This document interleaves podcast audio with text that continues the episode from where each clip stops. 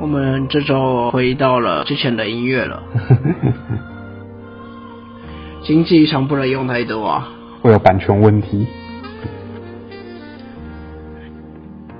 而且我们冬奥结束了，台湾拿到了有史以来最强的一次吧，嗯，金牌最多，然后总奖牌也最多。真的是好成绩耶！但我真的很希望不要有一些白痴官员出来蹭热度，说这个是他们的成绩。嗯，现在这个氛围应该是不敢了、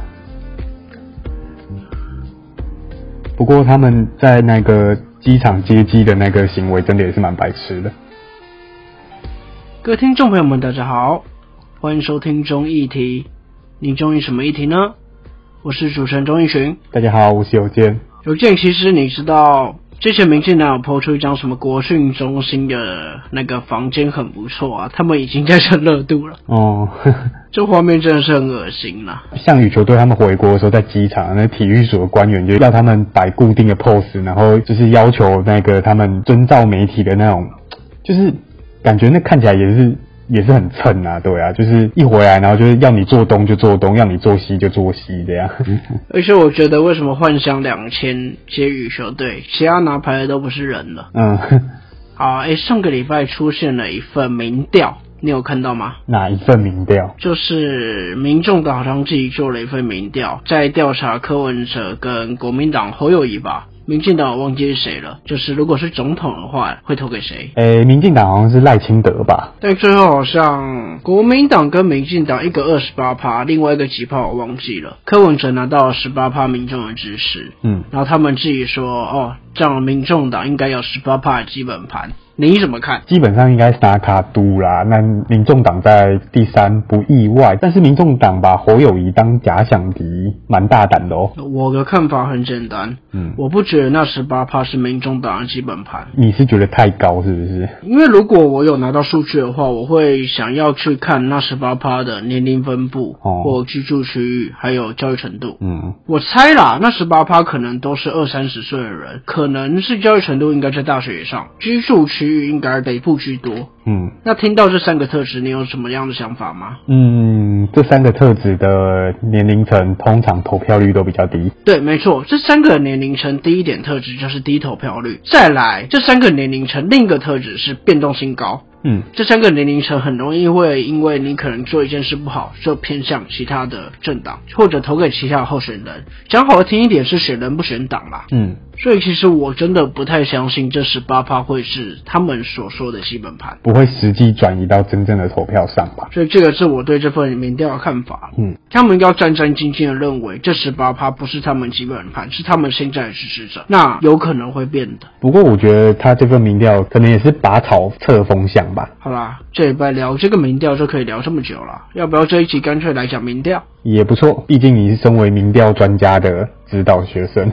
好啦，那我们还是进入一下我们这一拜的主题好了。这一拜我们的主题非常轻松，我们不做时事分析。那要做什么？这一拜要来混一集，不想要做时事分析，时事分析太累了。 好啦，其实也是蹭一个热度，我也来蹭热度咯。嗯，就东京奥运刚结束嘛，诶，有一个很好笑的，那个中国在那个比他拿多少牌嘛， 嗯，对，然后比不赢美国， 嗯，然后他把台湾拉进去了，然后说中国还是世界第一。视网膜也有做一样的事情啊。他说：“ 哦，中华台北太厉害了。对他其实从第一集开，就是东京奥运开始的第一集，他就这样干了，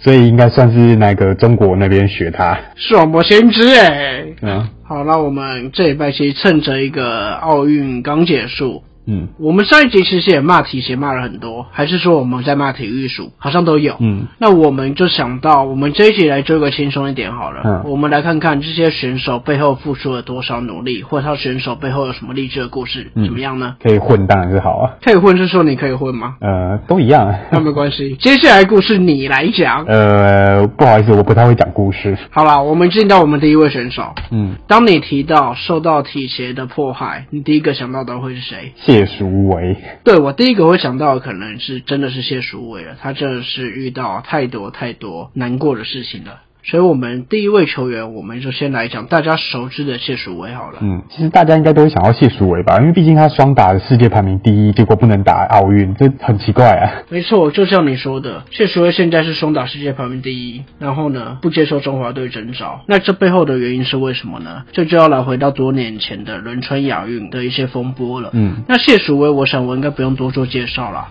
就台湾第一座大满贯赛事的奖杯得主嘛。嗯她在温网拿到了双打冠军。嗯，也是继卢彦勋之后啦，台湾第二位大满贯八强的一个选手。对然后最具争议的事件，其实我觉得谢淑薇的故事，大多数的朋友们应该都很清楚。嗯那我们这边也快速来讲一下谢淑薇的故事。那在仁川亚运当时的情形，主要是她跟詹友兰算是应该第一个冲突吧。嗯依照过去网坛的惯例，单双打都是由比较高排名的选手来选择。然后当时谢淑薇就选择跟詹永南搭档，但是詹永南拒绝了谢淑薇的搭档。嗯那这边其实就可以看出一个詹家的一个强势了。嗯那最让人印象深刻的一个事件就是教练证争议。嗯，那是在里约奥运的时期，当时这个故事就是谢水收到了中华队征召，但是有一个团队内教练的数量是固定的。嗯然后当时谢淑薇就没有办法请到他自己的教练一起过去。嗯那网协给到的说法是，这个教练是要留给詹家，所以他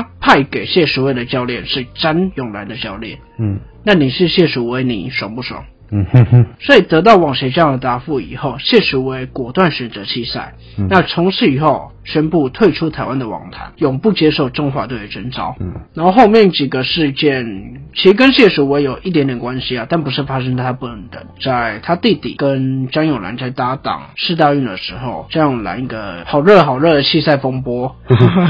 中暑。结果跑去打美网拿到冠军，嗯，嗯这一件事我们上一集也有讲过啦，这个我们不重复。嗯那另外就是在这一届谢淑薇的妹妹想要递补进网球的名单，结果王协也不给她递补。嗯所以从这些故事，你可以看出谢淑薇一直以来怎么样被网协、怎么样被詹家人来压迫。嗯那你现在应该就可以理解谢淑薇为什么会做出这些选择了。嗯那谢所有的故事，我觉得我们不用讲他太多背景啦，因为大家应该都很清楚。我们其实可以来讲讲下一位也是网球选手卢彦勋。嗯那卢彦勋刚刚有提到，他是二零一零年的温网八强，嗯然后男子最佳单打纪录。嗯那他背后的故事，其实大家都会说台湾网坛对不起卢彦勋，嗯那其实卢彦勋他一直被誉为网球王子啊，他在二零一零年闯进温网的八强，世界排名升到四十二，就创下台湾的一个耀眼纪录。但是在这个新闻热潮过后，其实没有多少人在意卢彦勋背后的故事。他从小学开始苦练网球，一路走来，他心中背负的一个寂寞。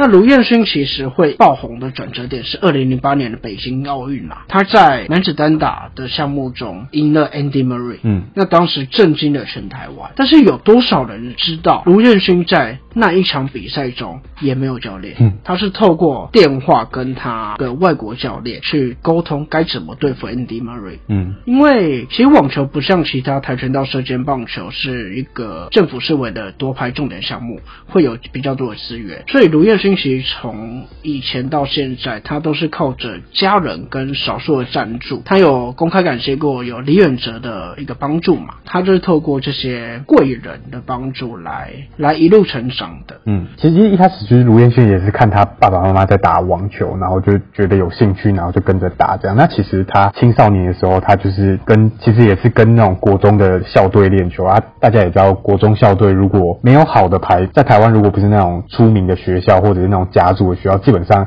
是没有太好的训练。那所以他父亲是特别找了专业的网球选手，利用周末去指导他这样子。那所以其实基本上就像小钟你刚刚讲的嘛，在北京奥运之前，其实其实大家真的都不知道 who is 卢彦勋这样，就是他真的是真的是那一句古话，就是十年寒窗无人问，那一举成名天下知这样子。所以他真的是非常孤独的。那其实卢彦勋的故事是很励志的啊、他二零零一年出道，反正他当那几年出道的时候，世界排名才一千四，嗯但他一路爬升，在二零零四年就打进前一百。嗯然后刚刚提到一个，在零八年的北京奥运，他发生了一个没有教练在场边指导的情况。那这个情况其实零四年就遇到了。嗯那当时他第一次代表中华队出赛，但没有教练，他去询问王协，王协给他的回复是：我们要把资源留给詹氏姐妹。嗯那这个跟谢淑薇是一样的情况啦，因为教练证的资格有限。嗯，然后，然后当时就很傻眼啊，因为罗彦顺的哥哥他有用各个管道啊，请一个网球一个教练，他是前国手，请他随行，但结果是这样的回应。那罗彦顺当时就有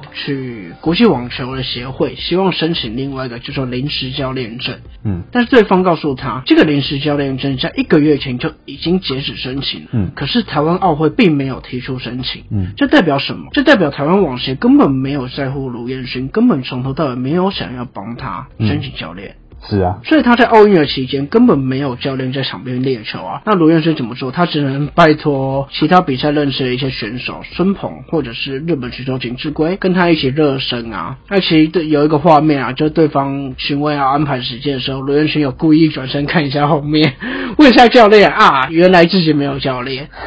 所以当时他在北京奥运的热身都是跟着那些热身的选手，然后就看到那些选手后面都有教练跟防护员。嗯那其实你说有没有教练差距很大吗？差距非常大哦。嗯因为之前卢彦勋在零几年的时候，他一直被罚球所困苦，甚至因为一些输球而想要放弃。嗯那直到遇到了我刚刚说的那个外籍教练，德国教练，那他稍微看一下罗彦勋是稍微调了一下，罗彦勋的发球直接变成超神。嗯这就是一个好的教练的一个重要性。那另外一个就是防护员啦，罗彦勋有一个椎间盘突出的一个问题啦，那大部分医生说没办法。那直到他遇到了一个防护员，嗯他稍微请罗彦勋做一些姿势复健，结果罗彦勋就好了。嗯，对，其实刘彦勋在二零零六年那时候有受伤，所以其实那那一次受伤对他影响很大。所以一个有受过伤的运动员有没有防务员，那真的是非常影响真的很大。那像刚刚小钟提到的那个德国教练，他叫霍多夫啦。那刘彦勋他自己也有讲说，他在他最低潮的时候，这个教练是就是让他给他一个非常大的转变，因为他因为他不止像刚刚讲的，就是看了卢彦勋的比赛，然后发现他哪里有问题，然后跟他讲说他发球要怎么改进，然后让他的发球变得很神。那甚至卢彦勋也说，这个教练也有教他如何当一个职业球员，那就是让他的心理素质成长非常多非常多这样。卢彦勋的故事后面大家应该都知道了。嗯他连续代表台湾参加了几届奥运，也都是一样的情况。嗯那到今年他打完就退休了。嗯啊，真的感谢罗彦勋对台湾网坛的付出啦。嗯，那其实下一位选手，我们可以来聊聊郭幸存，嗨，就台湾举重女神。嗯你知道郭幸存啊？虽然现在成为举重女神，但她的童年其实她出生的时候体重是过轻的。嗯所以这就是为什么她被取名叫幸存的一个原因。郭幸存其实从小她出生在单亲家庭啦，然后她从小就是母亲在外地工作，她就是被外婆给带大，然后家里的经济其实非常的刻苦。嗯但也由于郭幸存从小是天生爱运动吧，他其实你可以发现一个很有趣的，他国中其实喜欢篮球、柔道、田径嗯，没有举重，嗯甚至他刚开始还觉得举重的训练太孤单，他一度排斥练习举重。嗯那当然，他是在国中的时候参加其他全中的一个接力赛，但他在那次的那个接力赛无缘奖牌，反而在隔天的一个举重项目，他轻易的获得金牌。所以这个无心插柳的结果，他发现自己更适合举重，然后就开始进入举重的世界了。嗯他在选择举重以后，其实等于说找到一个目标了啦。然后刚刚提到一个他的经济不好嘛，所以他真的很努力，不眠不休练习举重。高中就透过一个体育奖学金跟一些比赛奖金来负担自己的学费，帮助到家里。嗯但也由于他从小的一个经历吧，嗯，所以其实他非常关心自己的家乡的一些医疗跟儿童教育。这个原因是因为他在二零一四年亚运的时候，在练习的时候不慎受伤，然后他他在国训中心等救护车的时候，发现哦，怎么等了这么久？那他就想到他家乡是不是等了更久？嗯对，因为他是台台东人嘛，那后面的故事其实大家都知道啊，就到二零二零今年嘛，嗯他在五十九公斤的量级夺金，而且可以说是碾压、欸。是啊，然后赛后他也第一时间点名了 Under Armour 啦，就是 Under Armour 是在他还没有成名的时候就一直赞助他，赞助到现在，嗯，所以大家要不要来买买 Under Armour 啦？ 可以哦，那这时候我就想问了，台湾的 T 鞋在哪？哦，不是，嗯欸嗯嗯，我不知道哎、他们在背后算钱吧，或者是蹭蹭金牌这样，那这就是郭兴存的一个励志的故事。嗯那下一位可以来讲讲在这一届奥运大放异彩的我们的林韵如。嗯，但林韵如的故事相较之下就还好，因为她也才十九岁嘛，她的故事正在写。对对，那其实林韵如有点像是天才少年啦，她从小就在各个赛事中崭露头角了。嗯他更被誉为台湾二十年来最强的选手。你看他现在十九岁，世界排名曾经到过第六名。你十九岁在干嘛？我十九岁哦，在学校耍飞啊，但林云儒这次被为人称赞一点是他的一个谦虚的态度啦，就他在这次比赛之后应对记者的一些态度，让中国那边网友也觉得哦，这个是一个谦逊的孩子。嗯然后他其实自己一直认为，他从来不是觉得自己是一个天才啦，可能有一些天赋，但更多更多是一个不断的努力。嗯所以林韵如其实因为她才年轻啊，她倒是没有什么太多的故事。那我们一定相信她在接下来的生涯会写出更多更多灿烂的故事的。嗯当然，现在有扯出一个东西，其实林韵如当初都是自费请教练啦，请大陆那边教练，然后也在大陆那边异地训练。那当然，一些教练费跟异地训练的一些装备的费用是由政府补助啦，但他刚开始的时候的确还是靠自己去请一个大陆教练。嗯，其实我觉得就是这后面这件事情是有点可能案外案呐、就是因为因为大家现在都在骂什么体协怎样怎样，然后政府蹭热度、蹭金牌什么的。但是因为其实说真的，桌球这项运动真的最强，世界上最强的国家就是说中国啦，那我觉得去中国发展没什么问题啊，对啊对啊，本所来以就该去啊。所以有些人在那边讲说什么啊，怎么可以让他哎、自己去中国怎样怎样啊？那边就是最好的一个训练的地方啊，对啊那其实林云武他的父亲自己也有讲说，就是他国中之后，因为有那个他被列入我们黄金计划的重点培训选手，所以政府其实是有补贴他们的教练费啦。而且其实看林云如的父亲，他是宜兰大学的副教授，然后母亲是学校校长，其实他自费当然也可能不是问题啊，就是但是我觉得就是有一些人想要打击体育署或打击什么，也不要太过头这样。我觉得你可以说他刚开始还是自费去请教练啦。那当嗯然，林鲁这个我觉得体育署算蛮早就补助的啦。嗯他也发光发热嘛，所以国中开始补助这个没啥问题。那你要说他真的去中国发展，为什么要去的话，我觉得多了。对啊，而且他现在好像也有参加中国的乒乓联赛嘛。没有啊，他就是在中国那边打比赛啊。哦，对对对，好，但林玉如就是希望他以后能更发光发热，他一定会成为世界球王的。你在立 flag 吗？这一届桌球的四强有三个都是世界球王跟前世界球王，只有一个林玉如，你说呢？而且他铜牌赛那个真的是很精彩。好，哦那林玉如的故事，他啊 ing 正在写，嗯我们就可能十年后再来讲讲林玉如的故事吧。嗯那这一集我们就先讲四位选手，嗯其他选手就留在下一集讲。没想到讲个故事也可以花我们这么多时间啊！嗯，没想到想要混时间，竟然可以花这么多时间。那听众朋友们，如果有任何意见，或者是觉得哪些选手的故事很感人，可以来分享一下，跟我们交流一下的，就到我们的粉丝专页来留言啊，在我们直播的时候也可以来聊聊天。啊欢迎大家按赞、订阅、分享，并开启小铃铛。Podcast 给我们五星推爆。那我们下一集还有几位选手的故事，大家也可以期待一下。那这一集就先到这边，这里是综艺题，我是钟一群，我是有健，我们下次见。拜拜。